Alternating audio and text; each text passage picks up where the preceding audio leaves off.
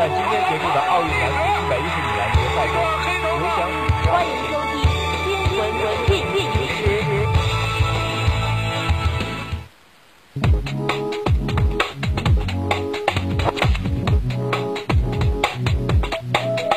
关注新闻热点，把握实时动态。欢迎您收听二零一五年三月十八日的新闻联播时。今天是星期三。今天节目的主要内容有。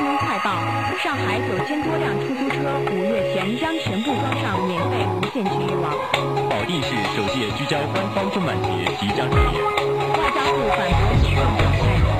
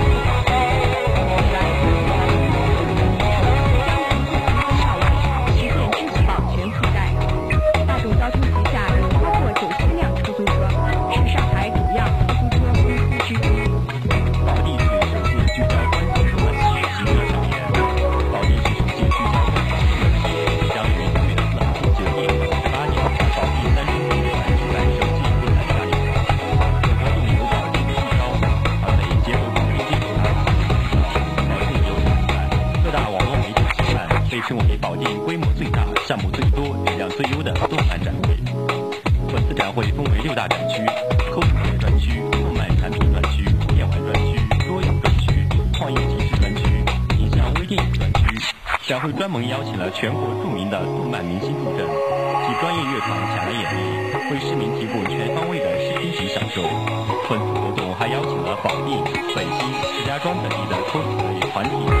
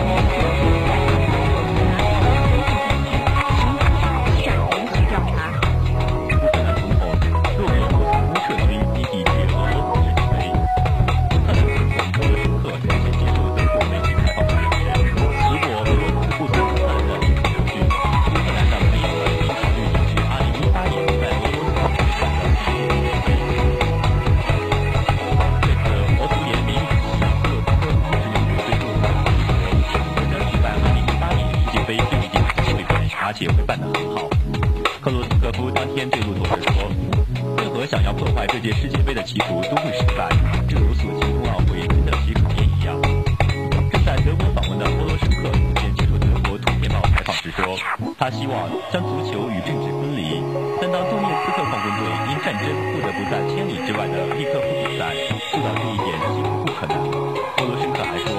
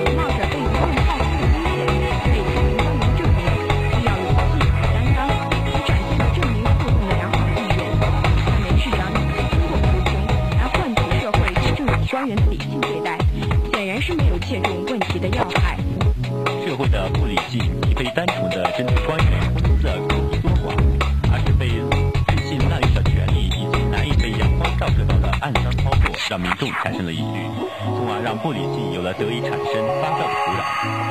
因而要改变社会对政府官员的习惯性偏见，民众自身需要明辨是非，不要动不动就贴标签。更重要的是，还得从日本做起。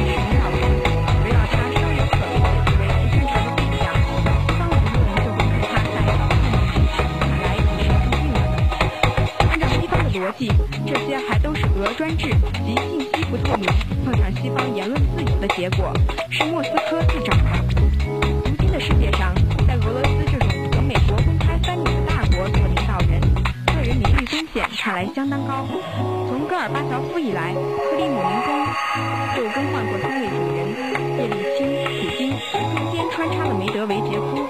戈尔巴乔夫搞垮了苏联，在西方的声誉最好；叶利钦是古代俄融入西方很为成功，但在西方